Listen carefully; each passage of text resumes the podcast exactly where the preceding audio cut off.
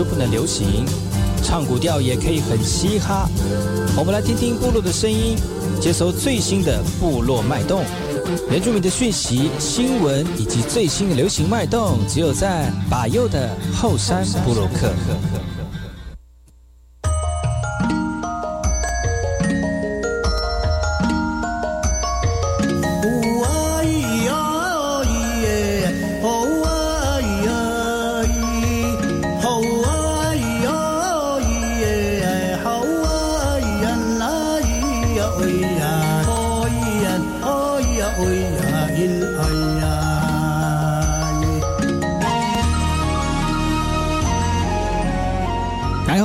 大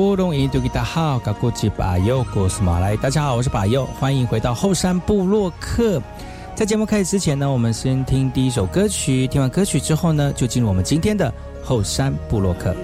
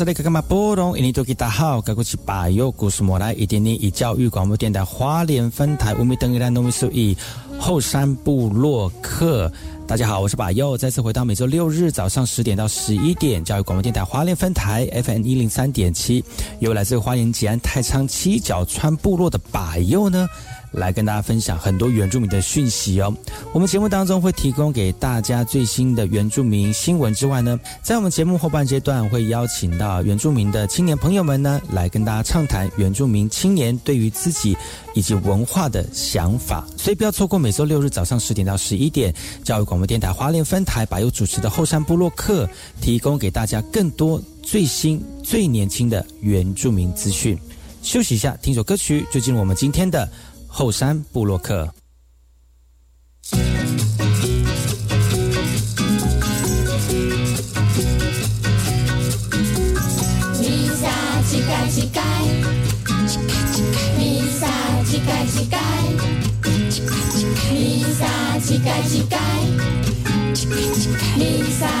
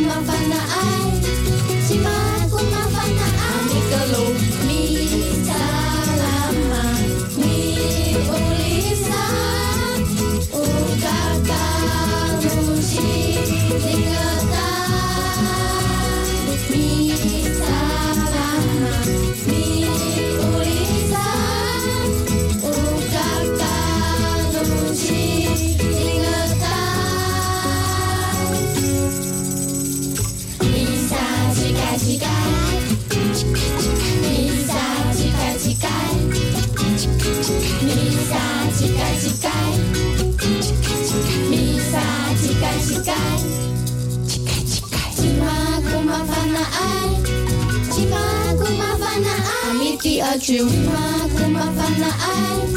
今嘛古嘛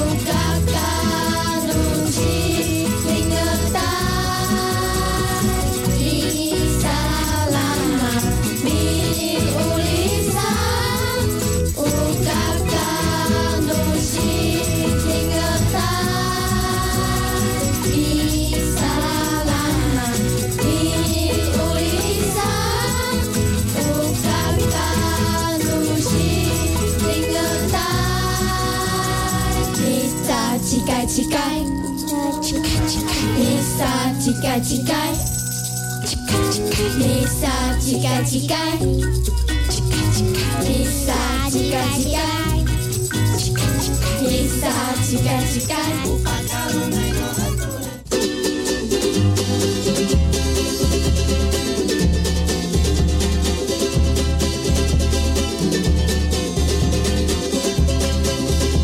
乞丐。有拉娜，大家好。本周开始，我们节目跟 Tenatela 南岛大溪地艺术工作室合作，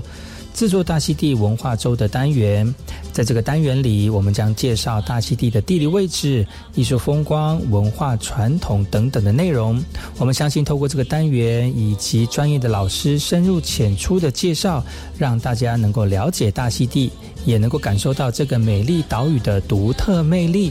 所以，让我们一起来学习吧。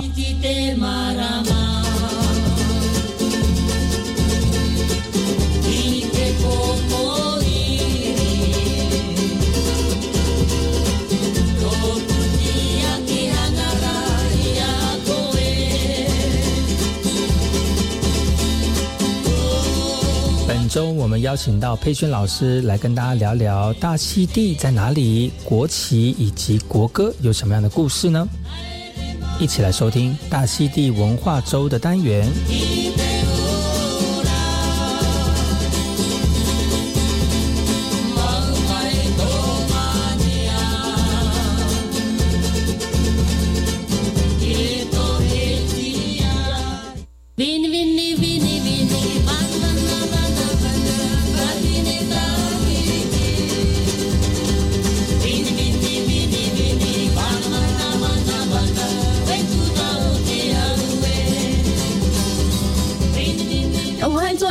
的大溪地的文化周，然后会做文化的介绍。从它的，我们今这一次是从地理位置、国旗、国歌开始，然后一直介绍到整个乐舞。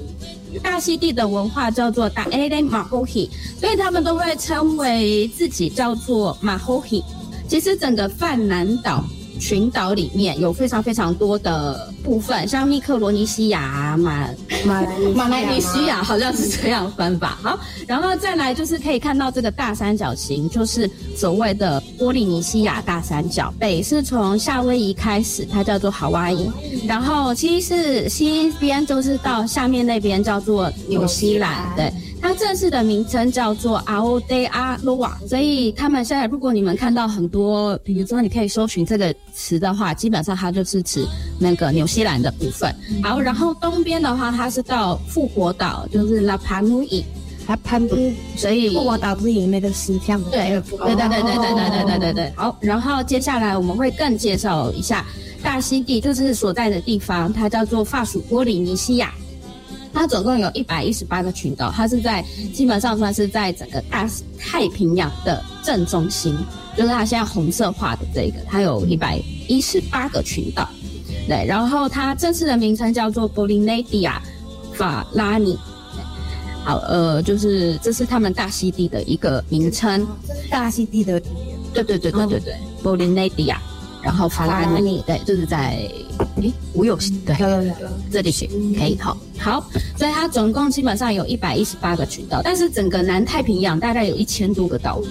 对，所以 对，所以然后那属于法属波利尼西亚的部分就是这一百一十八个，嗯，那它的官方语言的话，它现在有两个官方语言，一个是法语，一个是那个大溪地语。哦，嘿，然后但是其实大溪地语也是目前还是仅限于呃社会群岛的部分，然后去就是比较比较最主要的一个地方啊。那其他比如说马克萨斯、图瓦莫图、甘比尔群岛、东南方群岛，其实他们有他们自己不同的一个方语方呃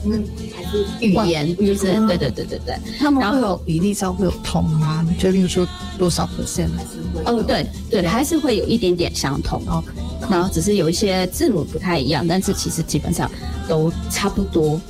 然后在整个法属波利尼西亚的话，它又分为五大群岛，就是社会群岛、马克萨斯群岛、普瓦欧图群岛、甘比尔群岛跟南方群岛。南方群岛其实它有个名称叫做啊 Austral，Austral 对，所以它也是比较就是呃。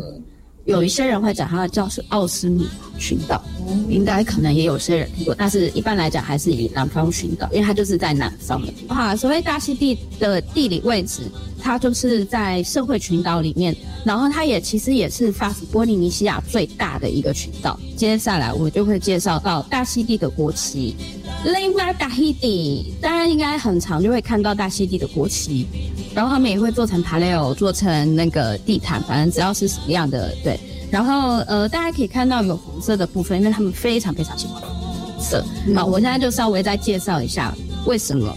整个大溪地的那个国旗的代表细节细节。然后，你大家看到这上面两个红色的袋子的话，他们就叫做 demo 呃 maru maru ula。呃，乌拉是红色的意思哈，所以他们认认为说红色是呃包含是神的颜色，然后贵族的颜色，所以它两个叫做红色羽毛的皇家腰带。那他们对于就是呃那个呃他们怎么样去认定继承这个位置？应该讲说是。酋长吧，嗯，因为他们呃，在大溪地其实是分，以前的话是分，就是像很多很多的一个部落，所以它并不是整个一个一个皇室的那种感觉，是等到等到之后的时候，他们才有有一个统一。那在之前的话，他们通常都是一个一个部落，然后他们就说，如果我今天继承了我前面的人的位置的话，他们就会继续继续缝那个腰的一块红色的布。所以，如果这样子接下来的话，你就可以看得出来说，这一块红色布一摊开来，就可以知道说你已经继承了有多少的，有多少的传承的一道带这个红色。那一般来讲都是以红色的为主啦。好，对，所以上面这两个都叫就是红色与就是以红色红色的皇家腰带为主。嗯，嘿，好，然后中间的话，这个黄色的部分大家可以看得出来，它是 data。太阳的意思，然后它代表是得乌拉生命，就是要用太阳给我们生命，所以它会以生命的象征太阳作为它的国。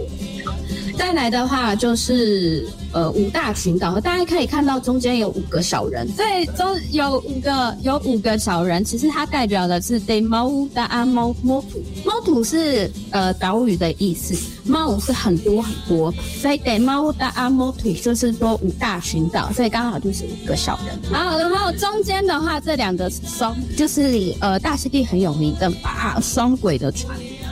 所以马啊就是大溪地的船的意思，所以呃，像有一首歌叫《通往马拉马》，它前面的叫做呃猫猫刀巴啊巴啊就是船，所以我们才会做这个动作。然后他们呃一般来讲，他们呃以历史来讲，他们航行各个各个岛屿之间，或是他们移民，就是从这个岛移到另外一个岛，他们是坐坐这种船。然后再来接下面这边的话，就是呃海洋的 Moana。然后，呃，Moana 其实是对在对大溪地人讲是最大的马来，就是呃最大的一个一个非常神圣的场所。然后，但是它在这个里面代表的是 The Hiba Hiba，然后丰很富饶、很丰富的意思，就是因为大海带给他们很多很多的物资跟很多很多的生命的一个象征。呃，接下来就是是 l e b a d a h i d i 哦，就是我们所有五个五个，嗯，因为社会群岛就是大溪地，所以它比较没有没有那个没有旗帜。所以其他像比如说南方群岛啊、甘比尔群岛啊、萨马克萨斯群岛、图瓦莫图群岛，其实他们都有他们自己的那个自己的旗帜。哎，然后我讲的那个向风跟背风群岛就在这边，就是面对风的。像达希底跟摩雷亚，就是呃达希底在这里，达希底跟摩雷亚的就是向风，就是面对风的那个被风吹的那个。然后被风的话，就是像布拉波拉、拉伊德亚、那个布阿希内都是被风群岛。然后图瓦莫图群岛，呃，这边呃这边要特别介绍，号好像是那个马告的家乡，哎，所以呃。然后还有南方群岛 Austral Island，呃，对，这边都是，对对对对，很好。然后这边的话就是大溪地的国呃国歌哈，然后叫做亚欧拉呃亚欧拉欧达希丁里。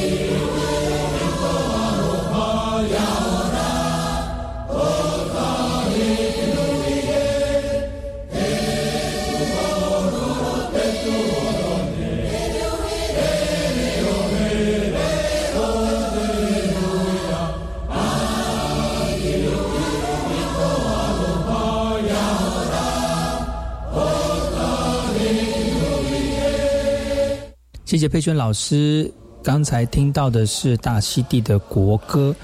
而这个国歌里面表达了一种深深的爱国情感跟对国家的热爱。大溪地由各个岛岛屿组成，拥有丰富的文化遗产。在歌词当中的项链跟不朽的发辫呢，是暗喻着不同地区的强烈联系跟团结感。Born of God 这个歌词代表对国家有一种特殊的命运跟目的。也许与宗教或精神信仰是有关系的。传播你的爱，荣誉你的国家，在国歌当中非常表明，希望能够促进团结，庆祝家乡的独特品质。很明显的，希望大溪地呢有着情感的连结，让大溪地能够繁荣兴旺。以上就是本周的大溪地文化周的内容，希望大家能够喜欢，继续锁定把优的后山部落客，提供给大家更多的大溪地文化周的内容哦。我们下次见。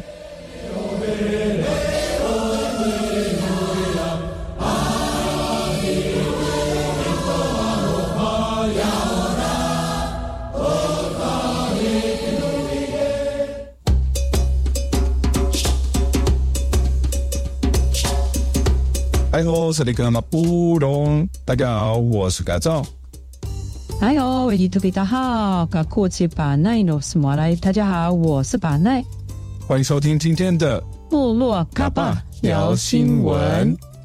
今天呢，我们要跟大家分享的新闻，首先这一则是来自于台湾原住民的一个认知问题哦。那台湾原住民的这个文化呢，也慢慢的流失了，尤其是。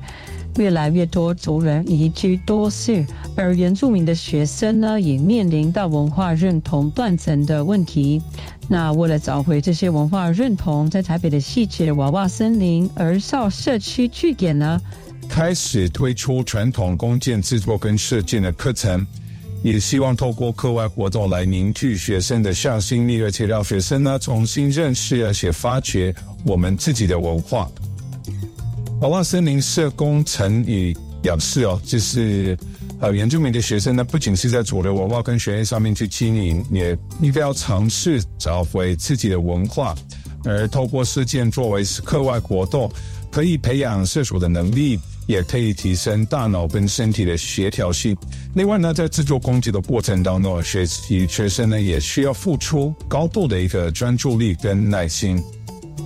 在制作弓箭的过程中充满挫折跟危险，但是学生们呢仍乐在其中啊，因为他们可以拥有自己亲手制作的弓箭，所以呢感到很有成就感跟自信哦。另外呢，社工陈也说了啊，他陪同学生来参加全国原住民运动会和地区性的射箭比赛，让我们的学生们呢有机会能够展现自己的才能跟努力，而且提升自信跟自我的认同。在现代的社会当中，找到孩子们的兴趣并不容易，要让他们继续保持这份兴趣更是不简单。娃娃森林儿少社区据点提供的传统射箭制作跟射箭的课程呢，不仅能够让学生们学习到传统文化跟技能，还能够培养学生的向心力跟自信心，是一个非常有意义的课外活动。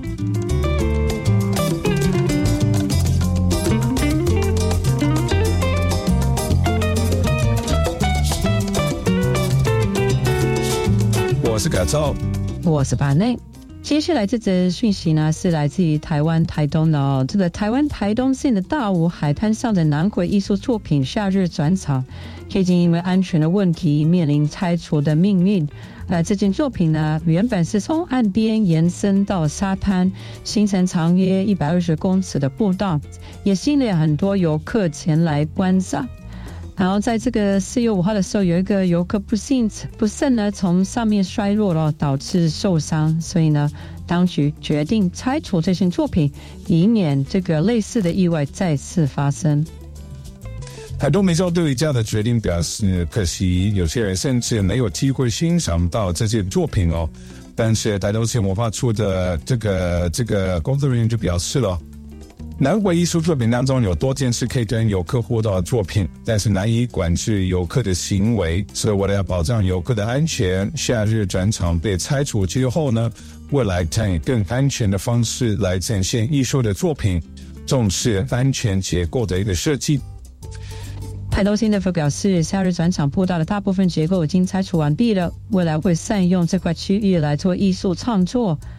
户外的互动式的艺术装置呢，会把安全结构纳入考量，作为重要的首选，让游客可以安心的欣赏艺术作品，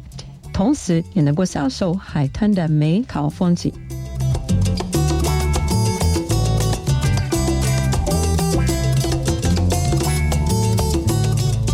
我是改造，我是板内，以上就是今天的卡巴聊新闻。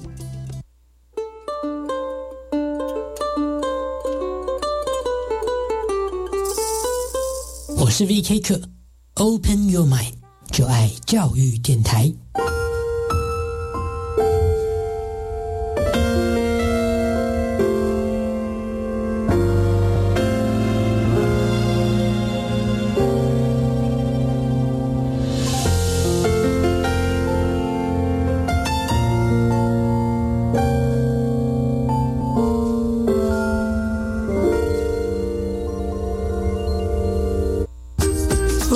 久没有回家了？逾期停留或居留的外国朋友，移民署现正推动扩大自行到案专案，即日起到二零二三年六月三十日，自行到案者免收容、罚还新台币两千元，且不管制来台期间。详情请向移民署官网或拨打免付费咨询专线零八零零零二四八八一。以上为内政部移民署及劳动部广告。六届乐龄教育奉献奖已经开跑喽！你知道乐龄学习是什么吗？乐龄学习啊，就是让长者透过学习来活得久又活得好。而乐龄的幕后推手，当然少不了一群认真投入的主任、讲师及志工伙伴们。你也是乐龄长者学习路上的贵人吗？教育部第六届乐龄教育奉献奖五月三十一号前，欢迎踊跃投件，详情请上乐龄学习网。以上广告由教育部提供。家庭省电秘诀大公开：电器清洁保效率，家电保养不能少。冰箱冷气选一级，换灯要选 LED。电脑不用就关机，插座管理少待机。冰箱节能八分满，随手关灯好习惯。人人节电智慧王，聪明用电省荷包啊，省荷包。更多省电秘诀，请上节约能源园区网站查询。以上广告为经济部能源局提供。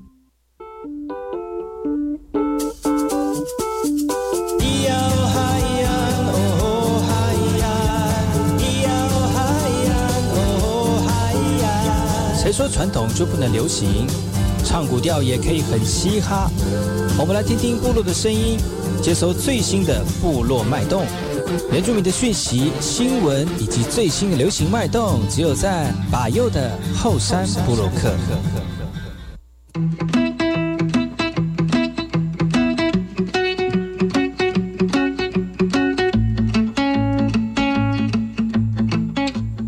萨利伽马布隆伊尼多吉达好，嘎古吉巴尤努苏马来，大家好，我是巴尤，再次回到后山部落克后山会客室。今天后山会客室再次邀请到我们阿莱卡轰乐团的这个指导老师，我们阿莫老师来到节目当中，欢迎老师爱好。哎，然后大家好，我是阿莫拉达，那个阿莱卡轰木香古琴乐团的音乐总监，谢谢大家。是阿莱卡轰乐团已经成立，老师已经几年了，快七年了哦。嗯，六年多，对，快年快七年了，哇，这是一段非常不算短的一个成立过程。很多人很多乐团差不多两三年就解体了，啊，不是解体啊，就是从一个团变成很多团，你知道？可能这个因为这样花莲人也是就这么多嘛，那如果你像一些一般的流行乐团啊，可能跟他借鼓手啊，借吉他手啊，然后借什么主唱啊，借来借去，哎，其实我曾我曾可能就我曾经在某个乐团当中看过你，就对我这不是借来借去，我之前是什么团什么团，那可能，但如但是阿兰卡轰乐团能够成立快七年，我觉得这也是非常不容易的一件事情。可是为什么会为什么会为什么会那么有向心力？大家能够一直持续那么久？哎，你这样讲到重点，因为我的关系啊，怎么说？哎，我想，呃，呃，你要做给人家看啊，不是只是讲。所以我我在这个地方呢，我也呃很很实在跟大家讲，就是我都是先做一些成绩出来，嗯，我很努力的是在做一件事情啊，我很努力在打鼓，或者是很诚恳的呃教学生，所以大家会看到看到。看了一年可能看不懂，看两年看不懂，我想六年下来他们也看懂了，所以自然而然这些团员呢，学生们就会自然而然形成向心力。你不需要用讲的这样子，嗯，所以你要去做，做给他们看，嗯，然后你真的有在做，你真的有在表演，你真的有在创作，然后你很认真的在舞台上面呃展现，呃一个表演者应该展现的专业，啊艺术工作者的专业，然后他们自然就会学习到。而不是只是觉得哦嘻嘻哈哈，或者是觉得这个只是一个很便宜的东西，嗯，哦不用花钱就看得到，哦不是，千万不要这么认为。这样。嗯嗯，我们是不是请老师来介绍一下木香鼓是怎么样的一个乐器？木香鼓呢，它基本上大概就是一个箱子哦。卡洪这个名字呢，呃，是西班牙文，然后。呃，卡洪基本上它是一个木箱子或者抽屉的意思哦，这个网络上面都查得到，所以它基本上你可以想象，它就是一个那那样的感觉的东西哦。所以现在的木香鼓感觉已经是美化很多了，当初的木香鼓可能就是一个人家想想看，那个我们有时候那个装菜菜市场装菜或者装装水果的那种木箱子，嗯嗯，哎，它基本上就大概长那个样子。那早期。早期这个乐器呢，它发展的地方是从秘鲁，哦，文献上面是这样子记载。然后后来辗转，经由西班牙的 Flamingo 的吉他手把它发扬光大，所以现在基本上感觉上木箱鼓的发源地好像是在西班牙，啊，音乐性的起源是从西班牙。那但是木香鼓基本上是从秘鲁开始的，然后它就是一个箱子，然后呃，大家在街头上面玩。玩一个箱子，玩出节奏来啊！但是那个节奏就是浑然天成的，那个跟他们民族性有关啊，因为国家的那文化有关系。然后我也是希望说，用这种方式呢，把这个乐器的精神带到我们呃花莲来，带到我们的原住民部落来，因为我觉得原住民实在太适合这样子的音乐风格跟学习方向。嗯，这样，嗯嗯嗯。那想请教老师，那木香鼓有分种类吗？哎呦，就是木香鼓呢，基本上从外观上面有大、中、小，小的当然就是给小朋友用啊，高度。然后我们一般高度大概六十几公分吧，嗯啊，不同厂牌会差一点点，大概就是六十几、六十二、六十三、六十出头，就成人的高度。然后呢，它是一个箱子，然后呃，大小其实这很难界定，因为我看了那么多厂牌，其实大家做的都有点不一样，所以基本上就是。它做出来的只要是那个共鸣是他要的，只要那个节奏的感觉打起来，低频、中频、高频都很饱满，基本上那个形状就是那个厂牌设定好的。嗯，所以如果我们自己要做，也可以自己设定自己的呃，就是大小、形状。然后当然那个基本上形状就是一个一个呃长方形的箱子这样子。嗯，所以它没有制式的一个规格。哎，没有哎。嗯，因为它一开始它就不是一个像古典乐器一样，比如小提琴或什么样子，有有有有尺寸型号，但是它就是一个，呃，就是工人或是街头，把拿一个箱子开始打，所以你可以想象那个装水果、装菜的箱子有各种不一样、奇奇怪怪的形状，嗯但是呢，重点就是你要从上面找找到，哦，刚刚有讲到重点，就是这个箱子呢虽然有各种不同的形状，但是你要在上面找到它的低音在哪里。中音在哪里？高音在哪里？有了低中高之后呢，就可以打出节奏。嗯，我所以老师你自己本身会有挑木箱鼓的习惯吗？就是说，如果有一个厂商，你说他没有固定一个制作方式，有一个厂商给你一个木箱鼓的话，你会怎么去辨解？呃，就是辨识这个木箱鼓适不适合你要诠释的乐诠释的乐曲，会吗？会有一个评定的标准吗？自己？呃，有有有。我也顺便给一些初学者或者想要买木箱鼓的一些建议啊，就是我们先不考虑价钱的情况之下，木箱鼓看到的时候，首先它就是外观，你喜不喜欢？嗯，因为它有木头做的有纹路，好纹路好不好看？还有颜色，它上漆，因为颜色对你在打的时候的持久性跟表演是不是具有你个人个性的代表？就很重要。哎，老师，颜色跟一些什么木木纹那个会影响到演奏的那那个吗？音色吗？呃，多多少少会影响，但是不会变差。嗯哼哼，哎，不会变差，因为木箱鼓的声音呢打起来，呃，接下来我就是要讲，那你就开始坐在那个鼓上面，呃，坐起来觉得高度 O 不 OK？因为东方人的脚比较 比较壮一点呐。嗯，啊，那那个。尤其是原住民嘛，那个腿哈，嗯，那个腿很粗的 原住民，你要选，就所以腿比较粗的，就是那个坐下去身体前侧空间比较小的、比较少的人，就要挑，挑挑比较矮一点的，矮一点点的啊，对，矮一点点的，对对对，大概五十几公分的这样，哎，然后呃，一般人大概就是我刚刚讲六十几公分，坐上去舒服，然后就开始打。那个鼓的低频呢，在那个鼓的正面的中间，嗯，哦，你就打下去，诶，这个这个低频够不够饱满？然后中频在哪里呢？在那个边边角角，就是不是有一个九十度角嘛？嗯，哎，靠近你的大腿这个九十度角打打看，好、那个就是中频。然后再高频一点叫 slab，那个就是在两个三角三角三角形的中间，就是刚好在你的裤裆下面，哦，就中间。嘿哦这三个点，这个三个点就是很重要，你就打。那这个声音清不清楚，区分的呃好不好，明不明显，就是决定这个鼓的音色好不好。这样，嗯。嗯嗯嗯，最重要还是很主观的，你听起来喜你喜不喜欢这样的音色，然后能够对。对能够分得出来低频、中频跟高频的乐器，你就可以选择这把这个木箱椅木箱椅，木箱鼓啊，这这个跟 它也是可以，以做的木箱椅。当然 当然，它也可以当椅子，确实。嗯，所以木箱鼓的外观除了刚刚讲的是一个箱子之外，它有开孔吗？还是什么空间可以发出声响的？哦，它的开孔发展呢，还蛮特别的。嗯，它刚开始一个木箱呢，它是没有孔的，就是乱七八糟，就是一个箱子啊，嗯就拿起来打。后来呢，变成一个比较正式乐器的时候，要上舞台，他们就呃，除了正面跟侧面，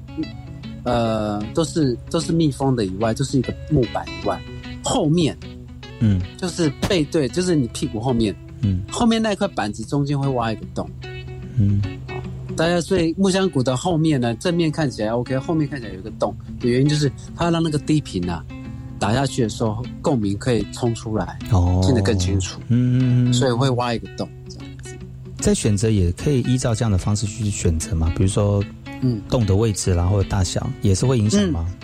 会，因为洞我刚刚讲它是在后面那块板子的正中间，然后我也有看过那个洞是在右下方、左下方，嗯。它不是在正中间，那生意也不错。然后呢，现在呢比较流行的是洞口竟然是在前面，哦，是哦，哎，但是不会在中间，它是在就是靠近地板下面的，嗯。就挖两个洞，嗯哼。然后那个低频的声音，前面的人就听得很清楚。嗯哼嗯哼，哎，对，因为一般观众都在前面嘛，啊，动挖后面的话，后面比较清楚，所以他们现在改到前面去，哎，反而效果更好。哦，所以所以选这样子选择的话，老师就可以提出，老师就可以给给我们一些建议，怎么样选择就比较适合现在打击的一些潮流，比如说动子要动要选前面的啦，或者是要多大的啦，有没有一些建议给我们一般的民众？好，一般人如果你没有你是初学者的话，或者是呃从来没有学过其他乐器，那你就买一般的，那个洞口在后面就可以了。嗯啊，也会比较便宜啦吼。当然相对也比较便宜一点，确实。嗯，然后如果你觉得音色要特别一点的话，那个洞口可能就是移到右下方或左下方那种，不是在中间的那种声音就很特别。哦，嗯那当然你可能是要一个演奏者本身有音乐风格的偏好，去选择这这类型的会比较好。嗯另外一种呢，就是洞口在前面的哦，那个可能就是技巧要好一点，因为你打错都很清楚，声音都很清楚。嗯啊，那个声音就共鸣很强烈，好像很适合打比较重的摇滚或是舞曲之类的，需要很多那种咚咚咚声音的。嗯嗯，哦，那洞口就选前面就对，嗯，这样子。嗯，所以提供给所有想要学这个木香鼓的朋友一个呃选择乐器的一个技巧哈、我们先休息一下，听首歌曲，回来之后再跟老师聊聊更多木香鼓有趣的事情。好，谢谢大家。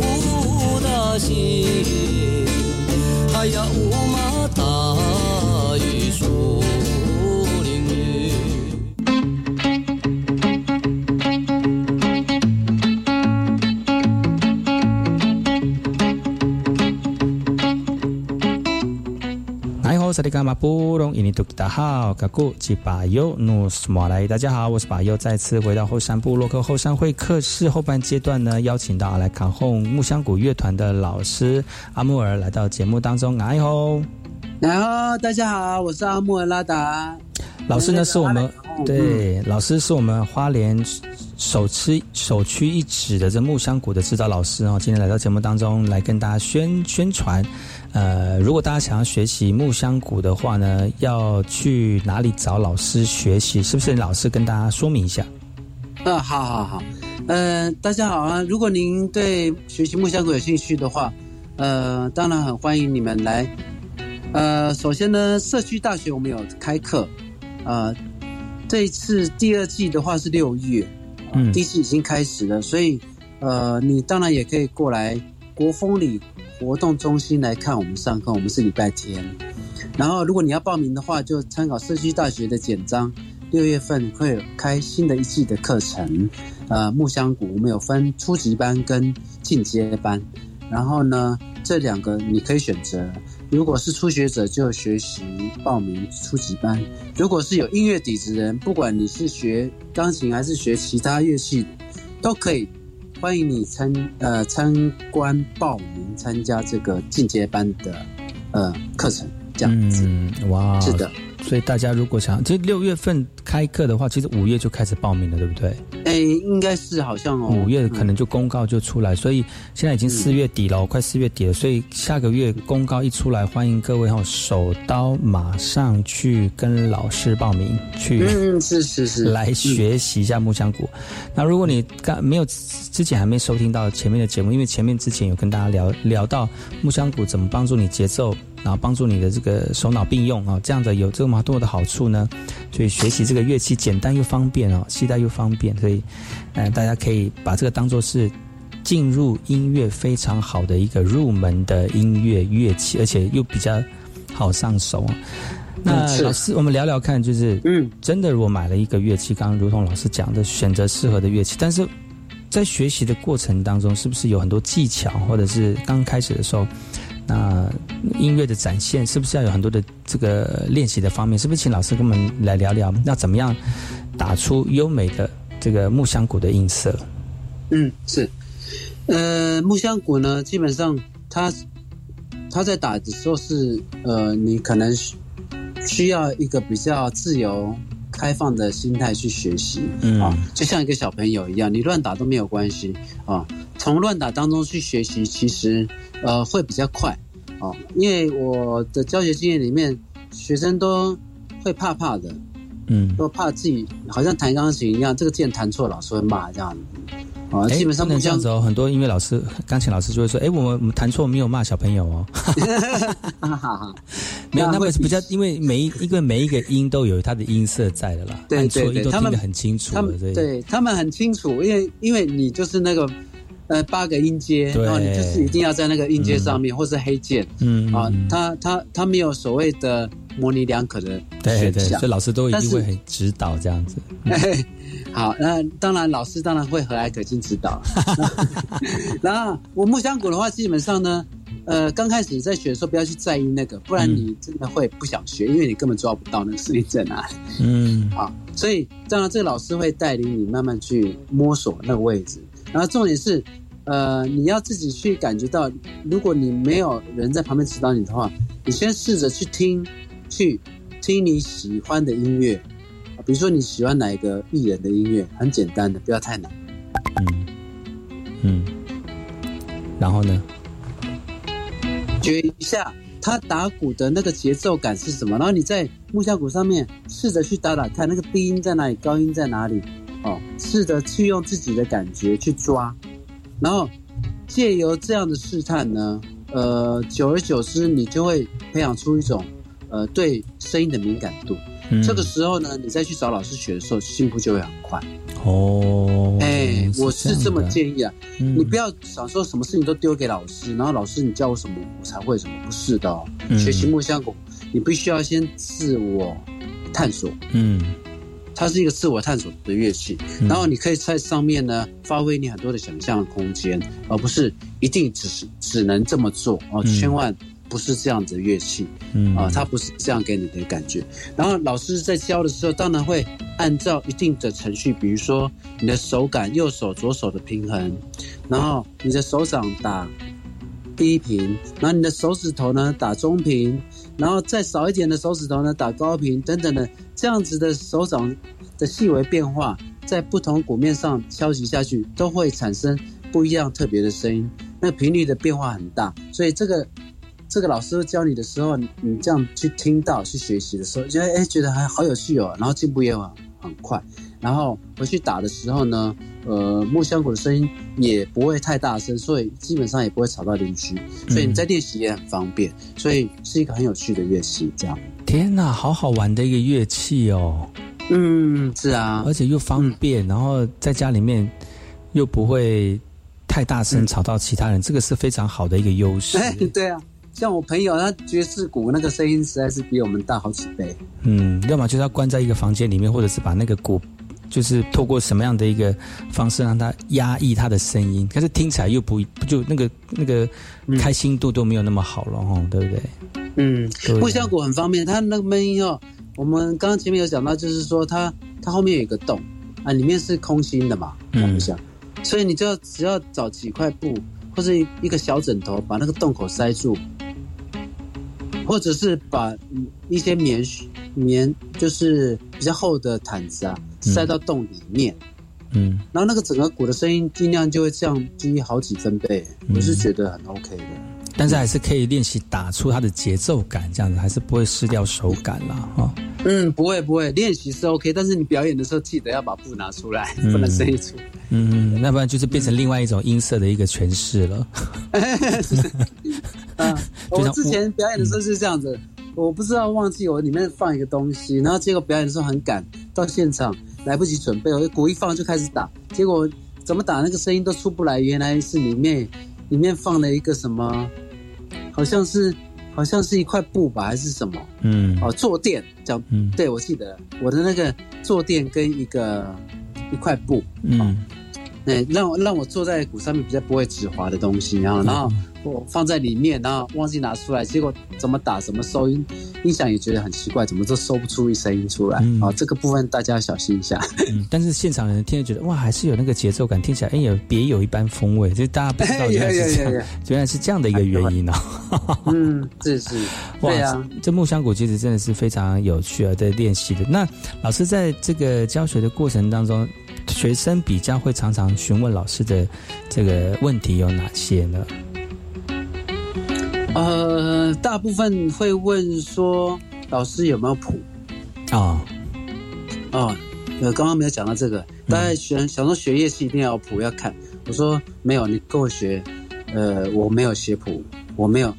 我没有所谓什么制式的教材给你看着打，没有，你完全要用你的眼睛跟你的耳朵。啊，耳朵要打开，眼睛要够亮，嗯，啊，看清楚，听清楚，啊，这个就是所谓的听力训练。你一定要从听，然后听到就要会打，嗯，哎，然后另外一个就是你听会打了之后，你要会唱，哦，哎，你不是打节奏，你要自己边打边唱，嗯，这个能力就就有点困难，但是循序渐进还是会的，没有问题，嗯，哎，所以。学学员通常会问的问题就是这些：老师可不可以唱？可是当然是可以的，但是需要一段时间练习。嗯，然后另外一个还有一个问题就是，他们说木箱鼓，嗯，一定怎么打起来手会痛痛的。嗯，因为它是木箱子。然后我是说，因为你打太用力了哦，因为木箱鼓的声音呢，它本身不会像什么其他鼓类那么大声。我们刚刚讲，它适合在室内在家里练习，所以他在打的时候，你想要很大声，然后就会用力，一用力手就会痛，然后会受伤，会呕青这样。所以打木箱鼓其实千千万要记得一件事情，就是越轻越好听啊，这是原则。哦，嗯嗯嗯，所以是这是普遍会问到的问题，因为其因为其实这这练乐器都是要经过一番的。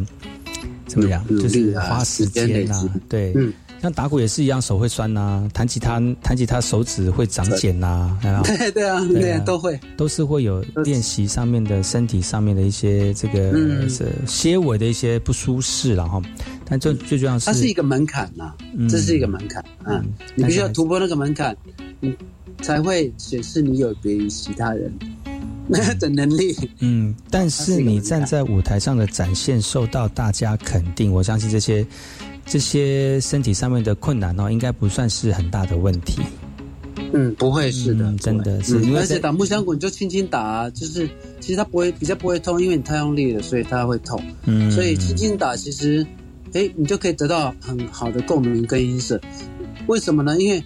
它跟皮鼓不一样，皮的东西你打越用力之后，它整个声音可以越来越大声。嗯但是木头的声音不一样，因为木头的共鸣啊，你打越大声，它就必吹，哦，就是有必吹。中文要怎么讲？有点呃破音啊，破音，对对对破音就那种木头好像快破掉了，被吹。嗯嗯嗯啊，就不美了。不美不美，你要轻轻打那个木头声音，咚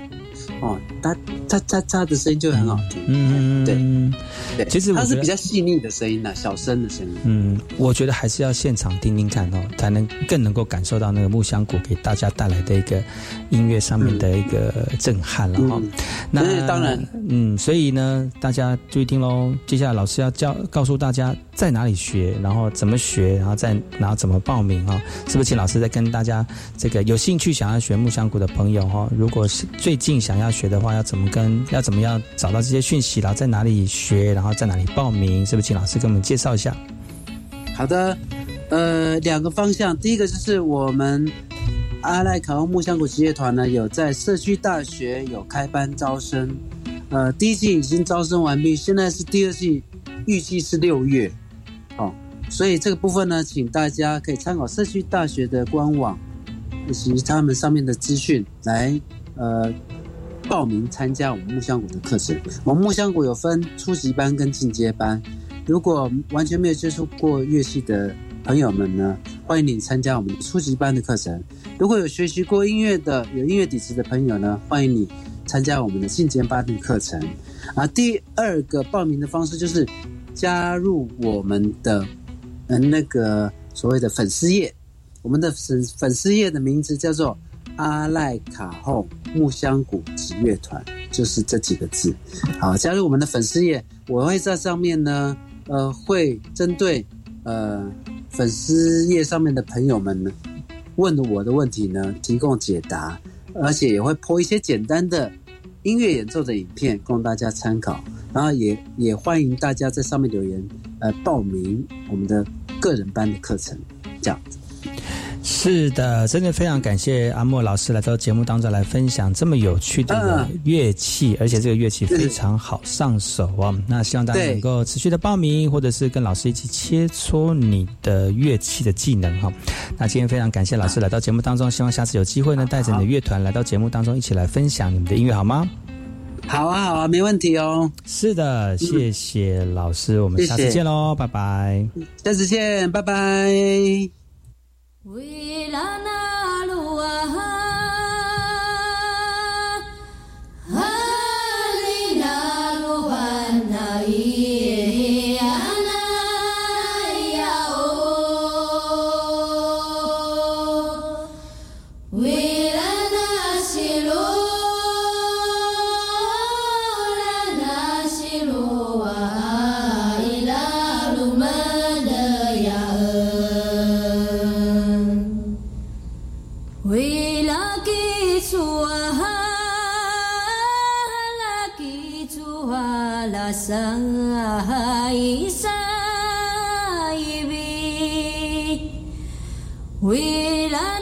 大，满南，感谢大家今天收听节目。本周节目在这个歌声当中跟大家说声再见了哦。持续锁定百优每周六日早上十点到十一点，教育广播电台花莲分台 FM 一零三点七百优主持的节目，提供给大家最新的原住民讯息跟资讯。如果你有相关的人事物想要提供给百优的话呢，欢迎上百优的粉丝专业搜寻后山部落客私讯给我。就可以跟大家一起聊聊你有趣而且关心的原住民事物喽。我们下礼拜见了，拜拜。